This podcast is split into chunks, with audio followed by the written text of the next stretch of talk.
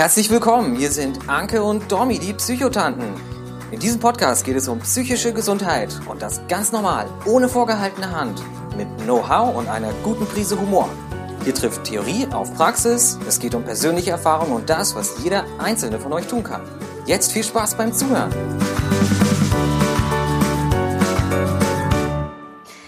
Hallo und herzlich willkommen bei den Psychotanten. Hier sind die Anke und die Dominique. Hallo auch von mir und schön, dass ihr wieder eingeschaltet habt. Ja, die zweite Folge unseres Psychotanten-Podcasts. Äh, heute wollen wir ein bisschen Ordnung äh, in den Bezeichnungsdschungel bringen. Psychologe, Therapeut, Coach, Psychiater, Heilpraktiker. Äh, das kann im ersten Moment ganz schön verwirren. Wer macht eigentlich was? Und das wollen wir euch heute so ein bisschen erklären. Ähm, ich habe die Ehre anzufangen und zwar ähm, stelle ich euch so den Psychologen. Ähm, ich bin keine große Gender-Fan, deswegen mit Psychologen meine ich auch alle Damen da draußen. Ähm, Psychologe, wer darf sich so nennen? Äh, jeder, der Psychologie studiert hat. Ähm, das ist ein recht schwer äh, reinzukommendes Studium. Ähm, dauert ein paar Jährchen, je nachdem, ob man Bachelor oder Master macht. Ähm, und wenn man diesen Abschluss hat, dann darf man sich Psychologe nennen. Was man allerdings dann mit diesem äh, Titel macht, das ist ganz, ganz unterschiedlich. Es gibt äh, Psychologen, die gehen dann in die Forschung, die bleiben an der Uni. Es gibt Psychologen, die gehen in die Wirtschaft und machen Wirtschafts- und Organisationspsychologie. Ähm, und dann gibt es die Psychologen, die eine Therapeutenausbildung anschließen und ähm, nach dieser Ausbildung als psychologischer Psychotherapeut arbeiten dürfen. Äh, das mal so, äh, jetzt habe ich Psychologie schnell erklärt, so schnell ist es natürlich nicht studiert, aber wir wollen es ja auch nur bei kurzen Blicklichtern belassen. Ja, äh, jetzt geht's rüber zur Anke, die euch den nächsten Bereich erklärt. Ich habe erst noch eine Frage. Wie lange dauert das Studium ungefähr? Den Bachelor hat man in drei Jahren und ähm, den Master kann man dann noch mal in meistens zwei Jahren aufsetzen. Aber das dürftest du ja eigentlich fast besser wissen. Du hast es ja auch studiert. Da hast du leider recht. Mist. Ich dachte, ich stelle hier jetzt noch mal so eine coole Frage, die sich vielleicht die Hörer stellen. Naja, also der Psychotherapeut. Äh, wie wird man Psychotherapeut? Ähm, da studiert man auch ganz normal drei Jahre Bachelor und dann meistens zwei Jahre Master Psychologie und äh, schließt ihn dann mit einem klinischen Master ab, um dann ähm, die Psychotherapeutenausbildung zu machen. Ähm, ganz wichtig, wir nehmen diese Folge hier jetzt im Februar 2018 auf. Aktuell ist eine Reform geplant. Ähm, der Ausbildung, da die nicht ganz so optimal abläuft. Vielleicht erzähle ich da gleich noch mal was zu. Ähm, aber wie das bisher abgelaufen ist und wie ich auch die Psychotherapeutenausbildung gemacht habe, das äh, erfahrt ihr jetzt. Und zwar ähm, kann man die ähm, Ausbildung in, in Vollzeit machen, dann dauert die drei Jahre oder in Teilzeit, dann dauert die fünf Jahre. Und ähm, aktuell gibt's drei anerkannte Verfahren. Das ist einmal die Verhaltenstherapie, in der ich auch approbiert bin, die tiefenpsychologische Psychotherapie und die Psychoanalyse. Ähm, da muss man sich dann entscheiden. Man kann auch doppelt approbieren, aber ähm, wir wollen es hier jetzt mal ein bisschen einfach halten. Ähm, die Ausbildung muss man selber zahlen. Die kostet so zwischen 20 und 50.000 Euro nochmal, die man da wirklich selber erstmal reinbuttern muss nach dem Studium. Und ähm, die ist in verschiedene Bausteine aufgeteilt. Also einmal hat man ähm, 600 Stunden theoretische Ausbildung, die man ableisten muss in, in Form von Seminaren, ähm, wo man dann ja alles Mögliche zu bestimmten Störungsbildern lernt, wo man Diagnostik lernt, wo man auch Sachen zu Rechtsgrundlagen lernt, Ethik, ähm, medizinische Sachen, die musste ich jetzt auch vor der Approbation nochmal ordentlich lernen. Also wie der Körper funktioniert. Ähm, Medikamente lernt man auch ein bisschen. Und natürlich die ganzen Diagnosen und das, der wichtigste Teil ist natürlich so die Behandlungstheorien, die Techniken und die Modelle, die es da so gibt. Ähm, das hat man halt während der ganzen Ausbildung, entweder diese drei Jahre oder diese fünf Jahre, hat man immer wieder an den Wochenenden Seminare, an manchen Instituten Freitag, Samstag, Sonntag, an manchen Samstag, Sonntag. Es gibt auch Institute, die haben das auch noch unter der Woche. Ähm, und das macht man dann neben den praktischen Tätigkeiten eins und zwei. Das bedeutet, äh, praktische Tätigkeit eins, da arbeitet man 1200 Stunden äh, in einer Klinik, meistens in einer Psychiatrie und äh, arbeitet dort wie ein normal angestellter Psychologe eigentlich und leitet da oft eine halbe Station oder eine ganze Station, so war es zumindest teilweise bei mir, hat also viel Verantwortung, lernt da auch ganz, ganz viel. Also man lernt äh, Gesprächsführung. Man lernt wirklich nicht nur, also das, was man in der Theorie hat, das lernt man dort in der Praxis auch umzusetzen, unter Supervision, wenn es eine gute Klinik ist. Und ähm, man hat ganz viel, ja, Einsicht in Abläufe in der Psychiatrie. Und das ist eine sehr, sehr wertvolle Zeit. Ähm, und dann macht man noch 600 Stunden kann man auch in der Psychiatrie machen oder halt in der Psychosomatik, wo halt das Augenmerk noch mehr auf die Psychotherapie gerichtet ist. Also in der ersten, äh, also in der ersten Tätigkeit, da geht's dann vor allen Dingen auch so um, ja, ich sag mal, krasse Störungsbilder, die man so im ambulanten Bereich selten sieht. Also ich sehe selten in der Praxis jetzt jemanden, der eine Psychose hat, also der Wahnvorstellungen hat. Ähm, solche Menschen findet man dann eher akut in der äh, Psychiatrie. Ähm, genau, also da lernt man wirklich am Menschen, wie die Psyche funktioniert und wie auch Psychotherapie funktioniert. Also das sind dann wirklich 1800 Stunden, die man da in der Klinik arbeitet und meistens dafür nicht einmal bezahlt wird. Also viele Kliniken, da bekommt man höchstens irgendwie so ein Praktikumsgehalt, wenn überhaupt. Ähm, das ändert sich aktuell immer mehr. Also die Kliniken gehen schon dazu hin, mehr zu zahlen. Aber gerade das ist so ein großer Kritikpunkt dieser Psychotherapeutenausbildung und da soll diese Reform, die ich eben kurz schon angesprochen habe, ein wenig Abhilfe schaffen. Ob das alles so sinnig ist, und ähm, zu Ende gedacht. Ähm, das mag ich äh, zu bezweifeln oder das wage ich zu bezweifeln. Ähm, genau, dann zusätzlich zu diesen 1800 Stunden in der äh, Psychiatrie, in der, in der Psychosomatik, also zur Psychosomatik äh, zählen dann auch so Reha-Kliniken ähm, kommt dann noch die praktische Ausbildung. Das bedeutet, ähm, der Psychotherapeut in Ausbildung, so wie, wie, wie man dann genannt wird, äh, der arbeitet 600 Stunden ambulant mit Patienten unter Supervision. Bedeutet, ähm, entweder in, in den Institutsambulanzen der Ausbildungsinstitute ähm, können dann Patienten kommen und sich behandeln lassen von einem PIA, also Psychotherapeut in Ausbildung, ist die Abkürzung. Und ähm, da lernt man als Auszubildender nochmal, was Psychotherapie wirklich ist und ähm, hat dann da auch wirklich längere Therapien, weil die ähm, ambulanten Therapien gehen ja meistens entweder 24 Sitzungen, 45, 60 Sitzungen und in der Klinik, da sind die Patienten ja meistens nur ein paar Wochen und kann so wirklich einen ganzen Therapieverlauf sehen. Ähm, in der Zeit hat man auch ganz viel Supervision. Man muss in der ganzen Ausbildung, wenn man 600 ähm, Behandlungen am Patienten ambulant durchführt, muss man 150 Stunden Supervision haben. Supervision bedeutet, dass man mit einem Supervisor, der auch Psychotherapeut ist, der schon sehr erfahren ist, der eine Supervisorenausbildung hat, mit dem die Patientenfälle bespricht und äh, so, so die Richtlinie, dass man jede vierte Sitzung, die man mit dem Patienten hat, dass man die supervidieren lässt, sprich nochmal drüber spricht, wo man gerade steht, wo man vielleicht blinde Flecke hat, wo der Therape äh, wo der Supervisor auch erklären kann, ähm, worauf man achten soll, wo man also nochmal einem, mit einem Supervisor zusammen auf den Fall guckt und nochmal lernt. Und das sind sehr, sehr wertvolle Stunden, die müssen wir in Ausbildung auch selber nochmal bezahlen.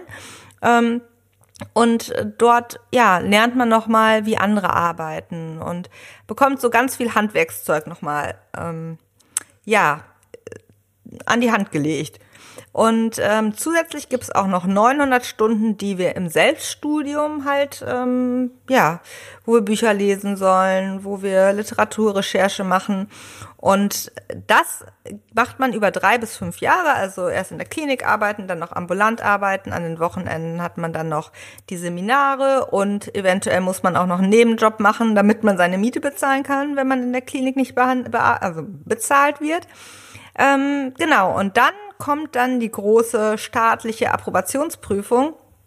Ähm, die ich ja dann letztes Jahr im Herbst hatte, wo man dann wirklich alles können muss. Statistik, äh, rauf und runter, Rechtssachen, Paragraphen, Ethik, Recht, äh, medizinische Sachen, wie die Medikamente funktionieren und hat dann eine große Prüfung. Einmal eine schriftliche, wo man ähm, ganz viele Fragen beantworten muss und eine mündliche Prüfung, eine Einzelprüfung und dann noch eine Gruppenprüfung.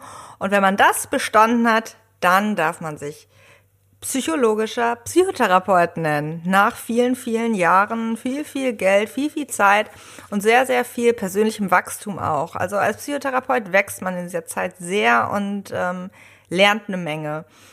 Ähm, genau.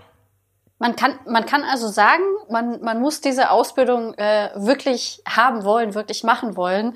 Ähm, weil wenn ich das jetzt so bei dir raushöre, dann ist das ja zum Teil ganz schön, ganz schön hart. Ich meine, so eigentlich ein Vollzeitjob als Therapeut und dann muss man aber trotzdem nebenbei irgendwie ähm, da gehört schon Leidenschaft dazu, oder? Definitiv. Also es gibt ähm, so eine Psychotherapeuten in Ausbildung, äh, Bewegung. Ähm, also die Abkürzung ist ja PIA und äh, wir sagen da nicht Psychologen oder Psychotherapeuten in Ausbildung, sondern in Ausbeutung. Es ist halt schon krass und äh, teilweise kommt man da wirklich an seine Grenzen und denkt, okay, also das, was ich meinen Patienten jetzt rate, ein bisschen Auszeit nehmen, ein bisschen Zeit für mich nehmen, mal durchatmen, ähm, ja, das sollte ich vielleicht auch mal anwenden, aber ich habe ja keine Zeit dafür. Also es ist schon eine krasse Sache und ähm, man muss es wirklich wollen, aber ich glaube, dass es sich halt auch lohnt. Und ich glaube, dass dieses System, wie es gerade ist, eigentlich top ist, wenn die Ausbildung, also wenn die Ausbildung auch bezahlt werden würde, wenn sie die Kosten, die man selber tragen muss, nicht so hoch sind und wenn man ähm, ja ein Gehalt bekommt, wenn man in der Klinik beispielsweise arbeitet.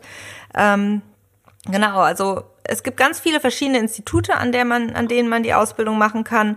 Ähm, und dann ist man halt der Psychotherapeut.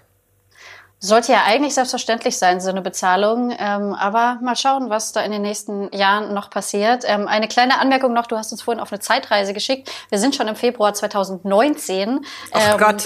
Nicht, nicht, dass die Hörer dann irgendwann verwirrt sind. Ähm, genau, das war, jetzt ein, das war jetzt ein ganz schöner Brocken. Ähm, aber genau das spiegelt halt auch wieder. Es ist gar nicht so einfach, diesen Titel zu bekommen. Ähm, und äh, es ist ja auch äh, noch nicht der einzige. Es gibt ja noch andere Menschen, was wir jetzt zum Beispiel gar nicht hatten, waren Medikamente. Ähm, das darfst du ja zum Beispiel nicht verschreiben. Nee, also Medikamente darf ich nicht verschreiben, das finde ich auch gut so, denn ich habe nicht Medizin studiert und dafür gibt es den Psychiater.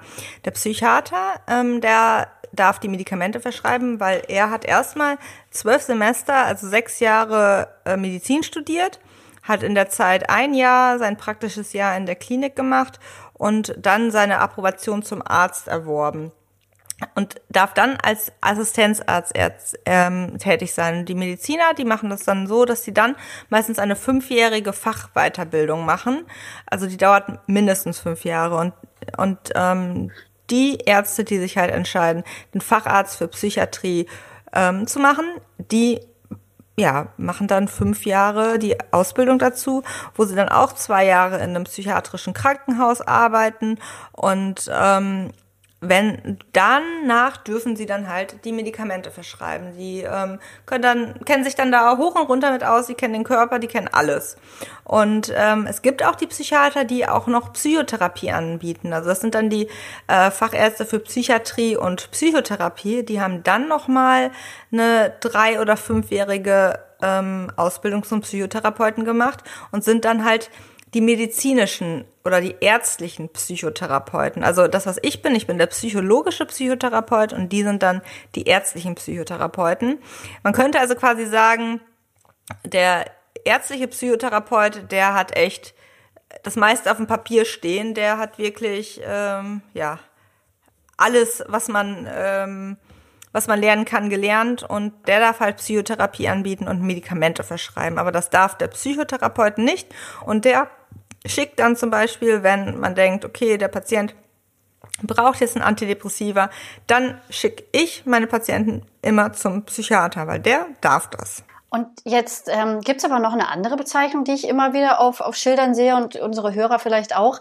Da steht dann irgendwas, ähm, äh, Psychotherapeut, äh, irgend, irgendwas mit Heilpraktiker. Ähm, was, was steckt da dahinter? Also der Heilpraktiker für Psychotherapie, da gibt es halt, also es gibt eigentlich nur einen Weg dahin, aber es gibt verschiedene Menschen, die das tun. So würde ich es mal beschreiben.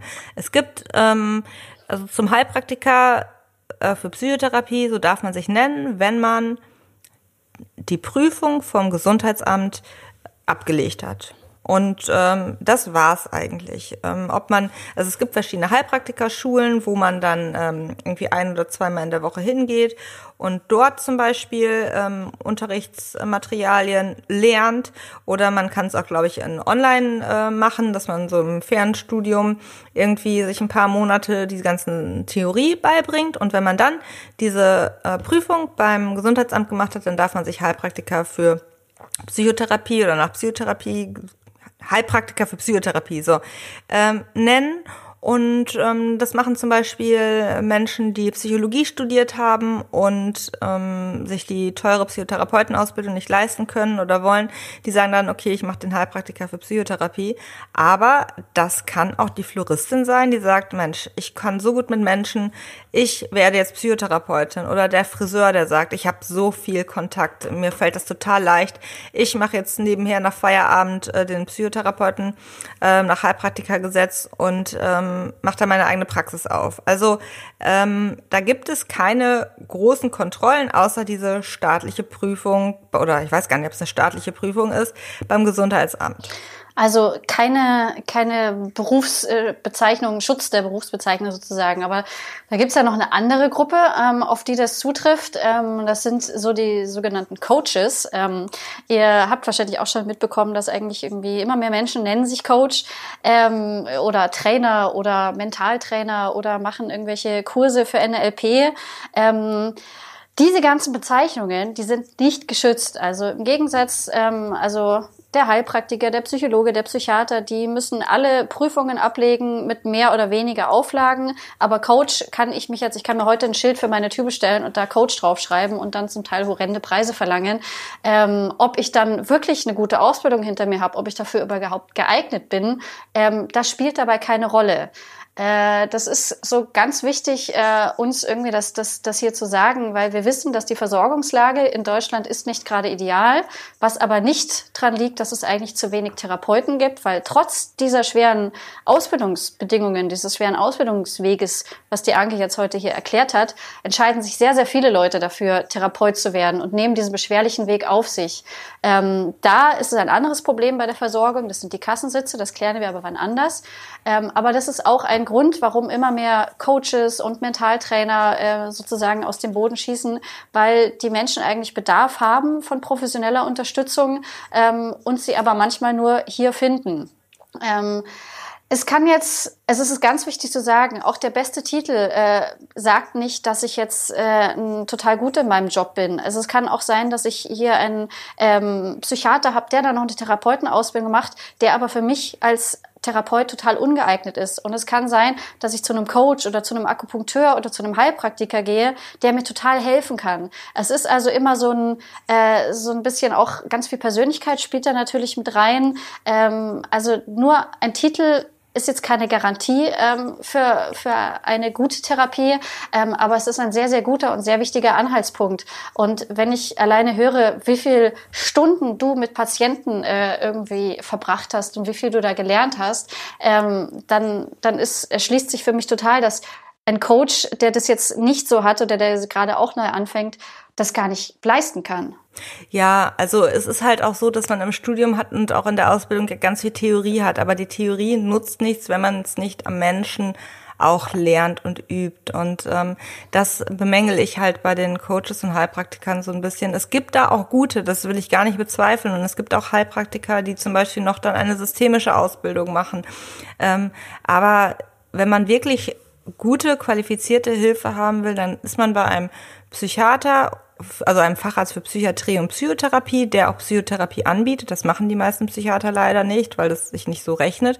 Oder bei einem psychologischen Psychotherapeuten meistens am besten aufgehoben. Allerdings gibt's auch bei Psychotherapeuten schwarze Schafe. Und wenn ihr nach dem ersten Gespräch irgendwie das Gefühl habt, boah, die Chemie stimmt gar nicht, geht wenigstens noch ein zweites Mal hin. Man hat ja diese vier probatorischen Sitzungen und zu gucken, ob man mit dem mit dem Gegenüber arbeiten kann. Da wisst ihr zumindest, dass es ja dann, dass der zumindest gelernt hat, worum es geht. Ja, du hast jetzt gerade schon, wie, wie finde ich eigentlich einen Therapeuten? Ähm, probatorische Sitzungen, das ist ähm, nochmal äh, Thema in einem eigenen Podcast.